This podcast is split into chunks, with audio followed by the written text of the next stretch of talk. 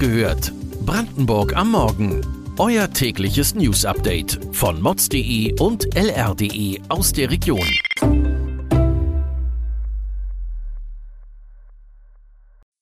Guten Morgen an diesem 20. Juni.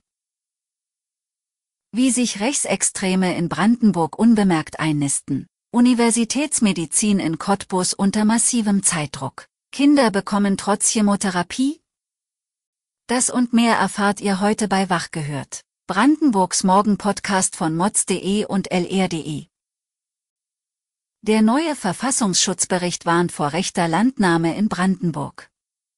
Die Beispiele sind zahlreich. In Grabow in der Prignitz im Nordwesten Brandenburgs sind es Siedler der sogenannten Anastasia-Bewegung. Diese geben vor hauptsächlich an Landwirtschaft und Folklore interessiert zu sein. Das Aktionsbündnis Brandenburg beschreibt die Anhänger der Bewegung als ein rechtsesoterisches Netzwerk. In Lindenau im Landkreis Oberspreewald-Lausitz ist es eine Gaststätte, die von dem bekannten Rechtsextremen Sebastian Rack geführt wird und als Sitz der rechtsextremistischen Musikmarke Opus Records dient. Vor Ort tritt er als Sponsor von Dorffesten oder des Fußballvereins auf. Im Spreewald in Lübben dient eine ehemalige Diskothek einem als rechtsextremistisch eingestuften Kickboxverein als Trainingsraum. Politische Arbeit und der Kontakt innerhalb der Szene gestalten sich mit einer eigenen Immobilie deutlich leichter, warnt der Brandenburger Verfassungsschutz in seinem jüngsten Bericht.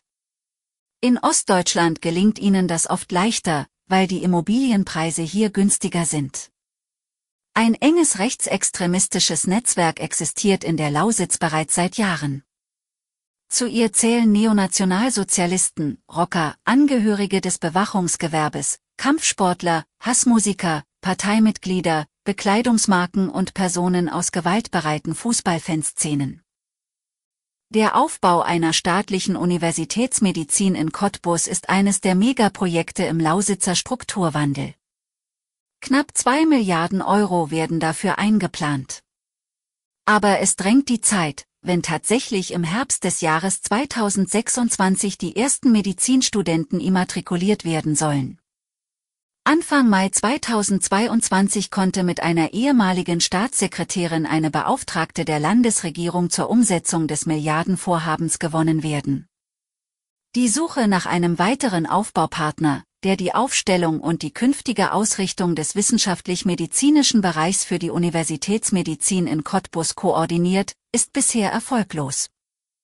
Die Brandenburger haben von mehreren in Frage kommenden Spitzenleuten in den letzten Monaten Absagen erhalten. Dabei müssen schon bis spätestens Mitte 2023 die Vorschläge und Ideen für ein Konzept vorliegen.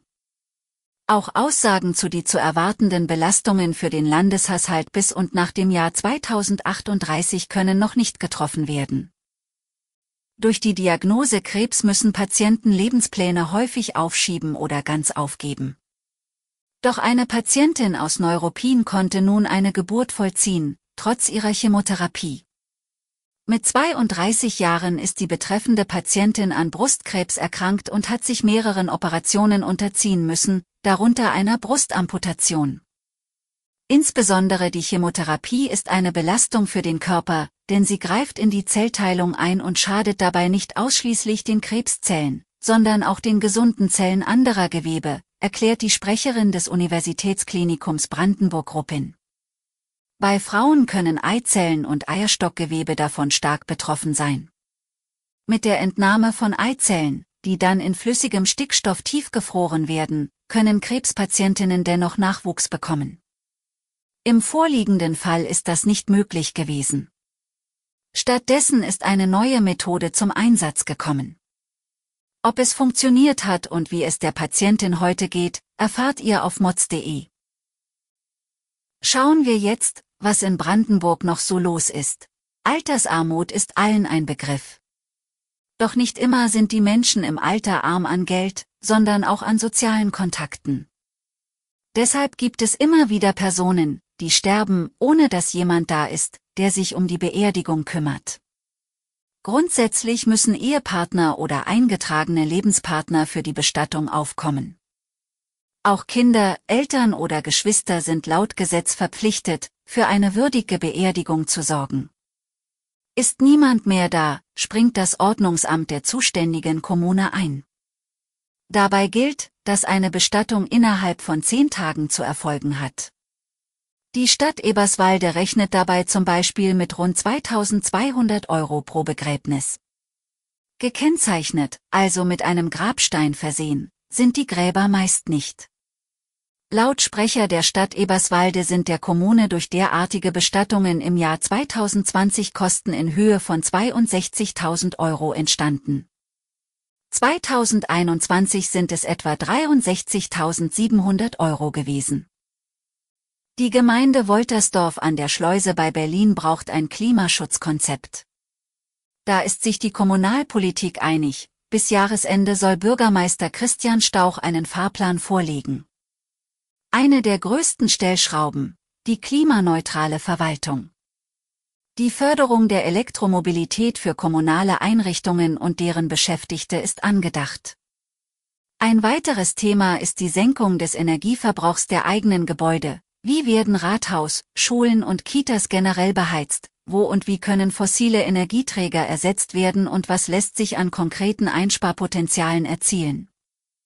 Weitere Debatten dürfte es noch um die Berufung eines Klimaschutzbeauftragten geben.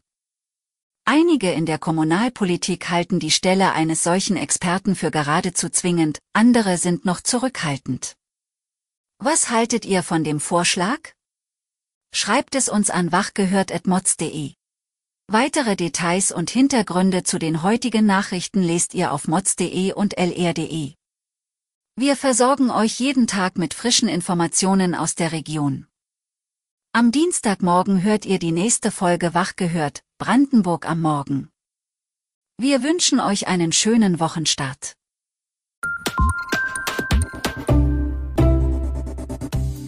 Wach gehört. Brandenburg am Morgen ist eine Produktion von mods.de und lr.de. Wir freuen uns auf euer Feedback per Mail an wachgehört.mods.de. Ihr findet uns auf allen bekannten Podcast-Plattformen. Abonniert uns für euer tägliches News-Update.